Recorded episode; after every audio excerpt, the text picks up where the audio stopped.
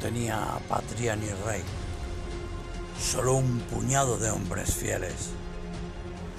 No tenían hambre de gloria, solo hambre. Así nace un mito, así se cuenta una leyenda. El arte del mando era tratar con la naturaleza humana y él había dedicado su vida a aprenderlo. La espada del arzón, palmeó el cuello cálido del animal y echó un vistazo alrededor. Suenan tambores de guerra, sonidos metálicos, resollar de monturas, conversaciones en voz baja.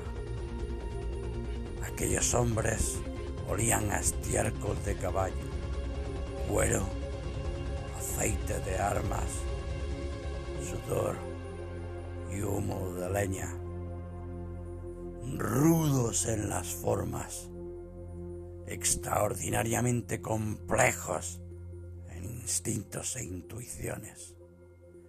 Eran guerreros y nunca habían pretendido ser otra cosa resignados ante el azar, fatalistas sobre la vida y la muerte, obedecían de modo natural, sin que la imaginación les jugara malas pasadas. Y de pronto suenan tambores de guerra, rotos, curtidos de viento frío y sol, arrugas en torno a los ojos, incluso entre los más jóvenes manos encallecidas de empuñar armas y pelear. Desenfundad, dijo el capitán. Y de un golpe en la mesa, reclamando, la batalla es nuestra. No tenemos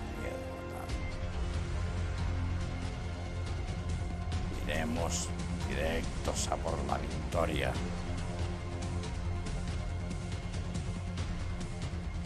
Jinetes se resignaban antes de entrar en combate y vendían su vida o muerte por ganarse el pan.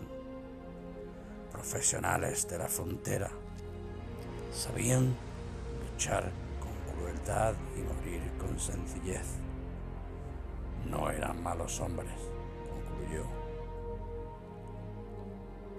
eran nobles que defendían su pueblo, su patria y su bandera, ni tampoco ajenos a la compasión, solo gente dura en un mundo duro. Desenfundado, volvió a reclamar el capitán. Tenemos tiempo tenemos viaje por delante. Cabalgando llegaremos pronto y venceremos a esos ruines. Todo a su tiempo llegará.